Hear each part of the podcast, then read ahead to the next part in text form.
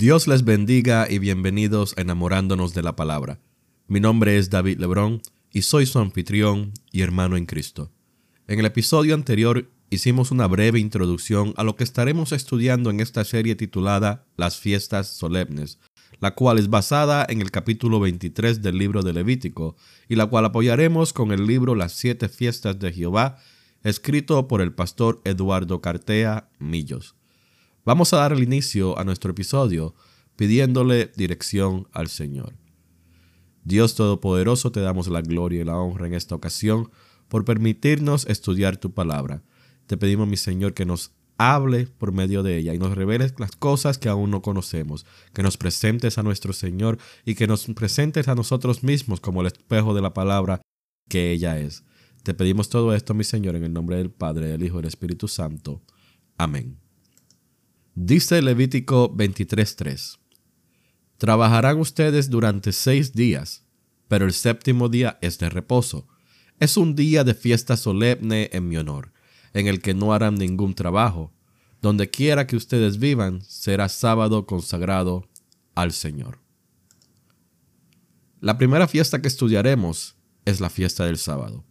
Sí, el séptimo día de la semana, el día en que Dios reposó de su obra de la creación, el día al que llamamos sábado, es un día de fiesta, y a diferencia de las otras fiestas solemnes, la fiesta del sábado se celebra semanalmente y no anualmente.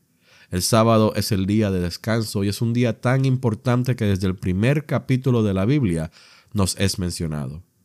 Dice Génesis 1.31, y vio Dios todo lo que había hecho, y he aquí que era bueno en gran manera. Luego dice Génesis 2.2, acabó Dios en el día séptimo la obra que hizo y reposó el día séptimo de toda la obra que hizo. El sábado es parte de los diez mandamientos escritos por el dedo de Dios en las tablas de la ley entregadas a Moisés en el monte Sinaí. Acuérdate que en seis días hizo el Señor los cielos y la tierra, el mar y todo lo que hay en ellos, y que descansó el séptimo día. Por eso el Señor bendijo y consagró el día de reposo. En el Antiguo Testamento también encontramos el sábado como mencionado por los profetas en Ezequiel 20, versículos 10 al 12 y versículo 20, y en Isaías 58, 13, 14. Y hay otros pasajes que también nos hablan del sábado o día de reposo. El día de reposo es un día que indudablemente era de suma importancia para el judío. Y sabemos que los judíos religiosos tuvieron muchos conflictos con Jesús debido al día de reposo. En el capítulo 5 del Evangelio según San Juan, vemos que Jesús sanó a un paralítico en el estanque de Bethesda, y Jesús le ordenó al hombre sanado que recogiera su camilla y andara. Cuando los judíos religiosos vieron al paralítico, no se asombraron por el milagro, sino que se enfocaron en el hecho que el hombre estaba cargando su camilla en el día de reposo, lo cual es considerado como trabajo en la mente del judío religioso. Y como resultado, el hombre sanado estaba quebrantando la ley y podía ser dado la muerte. El hombre no quería ser castigado por las autoridades religiosas de Israel. Así que en cuanto supo el nombre de quien lo había sanado, fue y lo contó a los judíos religiosos. Ellos, los judíos religiosos, trataron de confrontar a Jesús y en el versículo 17 del capítulo 5 del Evangelio según San Juan, dice, pero Jesús les respondía, mi Padre aún hoy está trabajando y yo también trabajo. El judío tenía un mal concepto de lo que era el sábado y este mal concepto le había añadido a lo que Dios quería que se entendiera como día de reposo. Jesús, por medio de sus señales hechas en los días de reposo, por medio de sus respuestas a este tema, respuestas que encendían el celo errado del judío religioso. Quería mostrarles el verdadero significado de lo que es guardar el sábado. Y en el versículo 17 del capítulo 5 del Evangelio según San Juan, vemos el verdadero significado. Si hasta ahora usted no entiende el significado de estas palabras, no se preocupe, no está solo. Aquellos eruditos de la ley tampoco entendieron esas palabras de Jesús. Y ese es el propósito de estos estudios, tratar de, aclarar lo que no entendemos y lleguemos a enamorarnos de la palabra de Dios. Las preguntas que surgen a menudo concerniente al sábado son, ¿Debe el cristiano guardar el sábado? Es el cuarto de los diez mandamientos y se supone que como creyentes debemos cumplir todos los mandamientos. ¿Está vigente ese mandamiento en la era de la iglesia del Señor o ha sido cambiado? Si ha sido cambiado, ¿ha sido cambiado por el domingo? Si debemos guardar el domingo, ¿qué es guardar el domingo? ¿Qué nos dice la palabra acerca de todo esto? El día de descanso era una de las grandes invocaciones de Israel. Como les mencioné, no era una fiesta celebrada anualmente como las otras, sino que la invocación a celebrarla era semanalmente. El día de reposo comenzaba el viernes con la puesta del sol y terminaba el sábado con la puesta del sol. Si era un día nublado, en el cual no se veía el sol. Entonces se contaba desde que las aves se posaban para su descanso.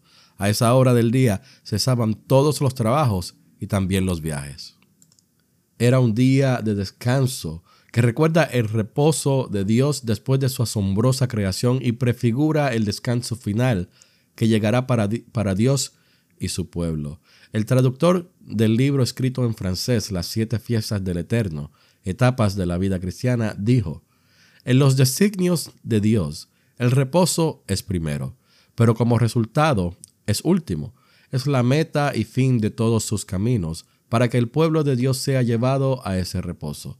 Se requiere el trabajo de todo el ciclo espiritual de las siete fiestas. El fundamento del reposo está en el hecho de que Dios ha hallado su plena satisfacción en la obra de su Hijo, cumplida en la cruz. El descanso de Dios no es de fatiga, como nos recuerda Isaías 40, 28, ni de inactividad, como nos asegura Apocalipsis 4:11. Después de la obra de la creación, Dios descansó y la entrada del pecado produjo una interrupción en el descanso de Dios.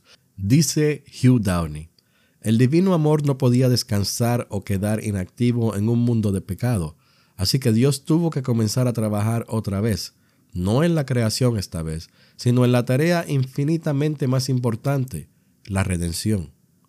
Downey dice que Dios tuvo que comenzar a trabajar otra vez. Y no lo malinterpretemos, porque esto lo dice desde la dimensión temporal humana. Pues la redención ya estaba planeada y en el eterno ser de la deidad ya realizada, según leemos en Primera de Pedro, capítulo 1, versículos 18 al 20. El sábado pertenece a la ley. Desde la cita en Génesis 2.2 y por el resto del primer libro de la Biblia, o sea, por un periodo de 2500 años, no se vuelve a mencionar el sábado. Así que el reposo es interrumpido en el Edén y es nuevamente instituido en el desierto, formando parte de la ley mosaica. El hecho de que Dios haya santificado el sábado no quiere decir que fuera impuesto por Dios como institución religiosa en forma perpetua. Por eso es que decimos que fue específicamente dado a Israel como señal de su relación especial con el único Dios vivo y verdadero. Junto a la circuncisión son dos marcas del judaísmo y ningún hombre que se llame judío puede serlo sin observar ambas marcas. Es notable que a partir de la liberación de Egipto se comienzan a mencionar lugares santos, cosas santas, tierra santa, pueblo santo y día santo, el cual es el sábado. Dios, a través del profeta Isaías, nos dice, si dejas de profanar el sábado y no haces negocios en mi día santo, si llamas al sábado delicia y al día santo del Señor honorable, si te abstienes de profanarlo y lo honras no haciendo negocios ni profiriendo palabras inútiles, entonces hallarás tu gozo en el Señor. Sobre las cumbres de la tierra te haré cabalgar y haré que te deleites en la herencia de tu padre Jacob. El Señor mismo lo ha dicho. Y eso lo dice en Isaías 58, versículos 13, 14 de la nueva versión internacional. Vimos cómo Dios considera este día. Lo considera delicia, santo y honorable. Y si es estas cosas entonces fue constituido para ser una bendición para los hombres. Dios fue claro al establecer este día y debió haber sido guardado, pero el judío dejó de cuidar el sábado. Incluso después de volver del cautiverio babilónico, los judíos descuidaron la observancia del sábado, por lo cual Nehemías impulsó una reforma civil y religiosa para regresar a la obediencia del mandamiento divino. Hoy en día el pueblo judío no observa el sábado en su sentido bíblico, sino que lo observan en el sentido que le dan los rabinos. Y este sentido es diferente entre uno y el otro. En el Talmud, lo cual son una colección de comentarios sobre la escritura, leyendas históricas y discusiones sobre aspectos de la vida hebrea, contienen mandamientos muy precisos sobre el sábado. Los judíos han creado 39 categorías subdivididas en otras 39 clases de actividades que no se pueden realizar en sábado. Son un total de 1521 actividades prohibidas. Lo que era un símbolo de libertad se convirtió en una carga, una imposición y un legalismo ritual. El sábado era necesario para el descanso de las labores de la semana y así evitar el materialismo, el cansancio y el agotamiento y de esta manera abría la puerta a la reflexión y el culto a Dios. Los judíos decían que Jesús quebrantaba la ley de Moisés. Jesús no vino a quebrantar ni a revogar la ley, sino que vino a cumplirla al pie de la letra, tal y como el Padre quería que fuera. Nos dice Gálatas 4:4. Pero cuando se cumplió el plazo, Dios envió a su Hijo, nacido de una mujer, nacido bajo la ley. Y como Mesías, Jesús dijo, el día de reposo fue hecho por causa del hombre y no el hombre por causa del día de reposo. El Hijo del Hombre es Señor aún del día de reposo. En Mateo 12 vemos que los discípulos recogían espigas un sábado para saciar su hambre. Entonces unos fariseos le dijeron a Jesús, He aquí tus discípulos hacen lo que no es lícito hacer en el día de reposo. Jesús, quien conoce la ley mejor que nadie, entendía que estos fariseos estaban siendo religiosos y no entendían la ley concerniente al sábado. La ley no permitía cegar el sábado, pero los discípulos no estaban cegando, sino que estaban arrancando espigas con su mano para satisfacer su apetito. Así que la ley no le aplicaba en ese momento. En 1 Samuel 21, versículos 1 al 6, Vemos que David pidió pan al sacerdote Ahimelech para él y los hombres que le acompañaban, y el sacerdote le dio del pan consagrado como excepción ante la necesidad de satisfacer su hambre. ¿Y qué día fue eso? Fue un sábado. ¿Cómo sabemos que fue un sábado? Bueno, el pan de la proposición se cambiaba una vez a la semana y era el día sábado. Esto nos muestra que en el día de reposo las obras de piedad y las obras de necesidad están permitidas. Cuando los religiosos acusaron a Jesús de no guardar el sábado, Él les aclaró que su conducta ciertamente estaba dentro de la expectativa divina respecto al sábado. Y esto lo hizo enseñando cuatro propósitos requeridos para guardarlo según la voluntad de Dios. El hacer el bien, salvar vidas, demostrar misericordia y librar a hombres, mujeres y animales de la esclavitud física y espiritual. Jesús le dio al sábado su verdadero significado, no un rito formal, legal y externo, sino un mandamiento a cumplirse con alegría, libertad y gratitud a Dios, dedicando un tiempo especial para su adoración y la comunión con su palabra.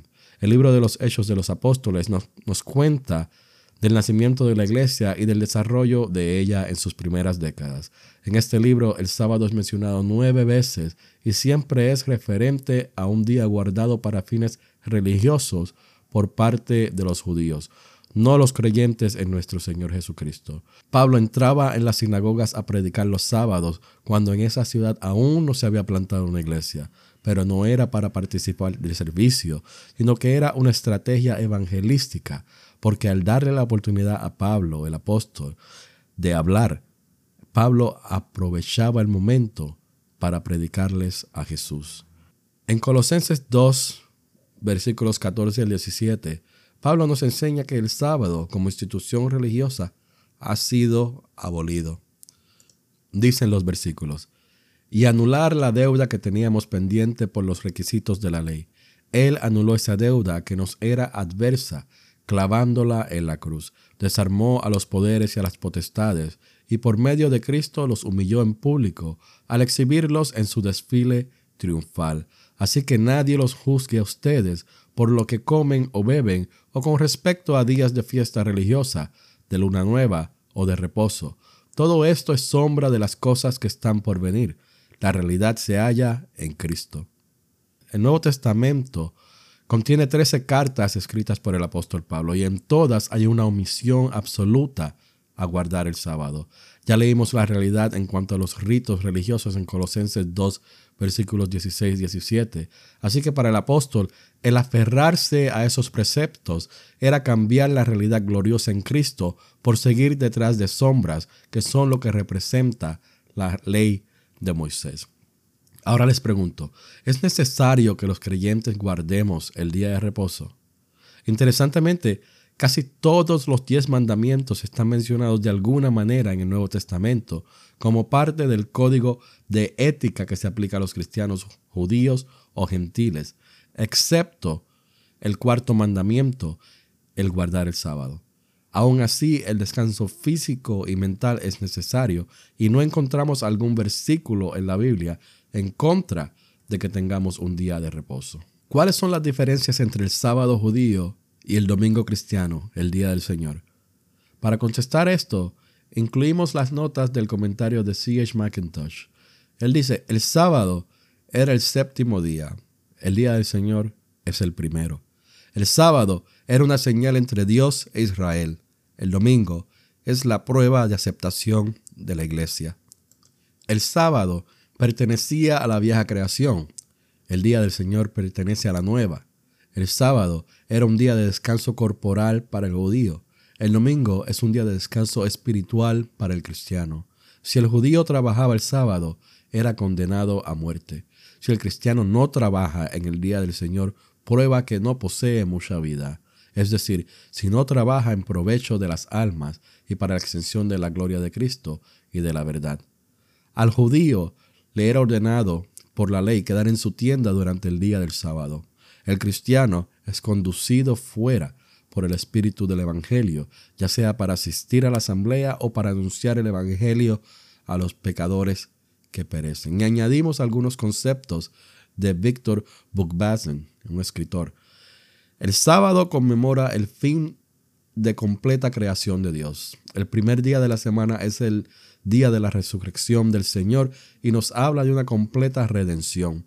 El sábado es el día que corona la semana, preservando al hombre de sus trabajos. El día del Señor nos recuerda lo que Dios hizo por el hombre a través de su Hijo unigénito. El sábado es una figura del reposo eterno, de la obra terminada, de la redención consumada. El descanso sabático es un tipo de aquel reposo que aún queda para el pueblo de Dios y del cual habla el capítulo 4 de la epístola a los hebreos. Es el descanso de Dios que aún no ha llegado a su total cumplimiento. ¿Por qué en vez del sábado los creyentes celebramos el Día del Señor? El primer día de la semana, el Día del Señor, corresponde al octavo día de en las celebraciones festivas de Israel. El 8, 7 más 1, es un número particular en las escrituras que siempre está relacionado con algo nuevo. Habla de resurrección, de restauración, de regeneración, como por ejemplo en Primera de Pedro 3:20, que dice que en los tiempos antiguos, en los días de Noé, desobedecieron. Cuando Dios esperaba con paciencia mientras se construía el arca, en ella solo pocas personas, ocho en total, se salvaron mediante el agua. Génesis 17:12 dice, todos los varones de cada generación deberán ser circuncidados a los ocho días de nacido. Éxodo 22, 29, 30 nos dicen, no te demores en presentarme las ofrendas de tus graneros y de tus lagares. Tus hijos primogénitos serán para mí.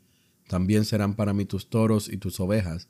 Los dejarás con sus madres siete días, pero al octavo me los entregarás. Mencionamos que no hay ningún mandamiento en el Nuevo Testamento que nos diga que los creyentes debemos guardar el sábado, pero sí encontramos varias citas que nos indican que los creyentes de la iglesia primitiva se reunían el domingo, el día del Señor, para celebrar el culto cristiano. Como por ejemplo en 1 Corintios 16.2, cuando Pablo le habla a los hermanos en Corinto y dice, el primer día de la semana, cada uno de ustedes aparte y guarde algún dinero conforme a sus ingresos para que no se tengan que hacer otras colectas cuando yo vaya. La iglesia cristiana, desde su inicio, acostumbraba a reunirse el primer día de la semana para partir el pan. La razón por la que el culto tenía lugar el primer día de la semana era que en ese día se conmemoraba la resurrección del Señor. Luego el propósito principal del culto no era para llamar a los fieles a la penitencia ni hacerles sentir el peso de sus pecados, sino celebrar la resurrección del Señor y las promesas de que esa resurrección era el sello. Bernabé, el compañero de Pablo en su primer viaje misionero, escribió una epístola cerca del año 90 después de Cristo, la cual no es parte del canon bíblico, pero que tiene gran importancia para los primeros cristianos. En esa epístola, Bernabé escribió la siguiente. Finalmente Jesús dice, Vuestros sábados no me son aceptables. Haré un nuevo principio el octavo día, lo cual es el principio de otro mundo, por lo cual nosotros observamos gozosos el día del Señor, el día en el cual Jesús resucitó de los muertos. Nosotros guardamos el día del Señor con gozo, el día en el cual Jesús resucitó de la muerte. Para concluir, recordemos que el día del Señor es un día especial para el creyente. El día del Señor es un día dedicado al Señor. No deberíamos hacer labores seculares, no por una demanda legalista, sino por un deseo genuino de tener comunión con su pueblo, de dedicarlo a la adoración, al testimonio y al servicio para el Señor. Es un día de descanso espiritual, no para cumplir prohibiciones, sino para experimentar la paz del Señor en el alma porque la letra mata, pero el espíritu da vida. Segunda de Corintios 3:6. Es un día de gozo que habla de nuestra libertad, que habla de nuestra redención y que nos habla de nuestra esperanza. Así que el sábado de la ley quedó atrás. Celebremos la fiesta en el día del Señor. Él ha resucitado y vive para siempre. Dios Todopoderoso, te doy gracias por el privilegio que es compartir tu palabra. Te pido, mi Señor, que bendigas grandemente a cada uno de los oyentes de enamorándonos de la palabra. Te pido, mi Señor, eh, que los cuides durante la semana, que los cuides en cada uno de sus pasos que vayan a tomar, que en cada una de sus decisiones, mi Señor, vayan de acuerdo a tu voluntad, mi Señor. Cuida, mi Señor, de su salud, de ellos y de todos los miembros de su familia, mi Señor y escucha las peticiones que hay en sus corazones, mi Señor. Con, concédeselas, mi Señor, y quítale cualquier preocupación que ellos tengan en sus vidas. Eh, te doy la gracia, mi Señor, por, por, este canal, por este medio en el cual tú me has eh, dado para compartir tu palabra con aquellos que necesitan y aquellos que desean escuchar de ellas. Eh, estoy sumamente agradecido contigo, mi Dios, y quiero seguir sirviéndote con gozo y regocijo. Todo esto, mi Señor, te lo pido en el nombre de tu Hijo amado Jesús. Amén. Que Dios me los bendiga y gracias por escuchar a enamorándonos de la palabra.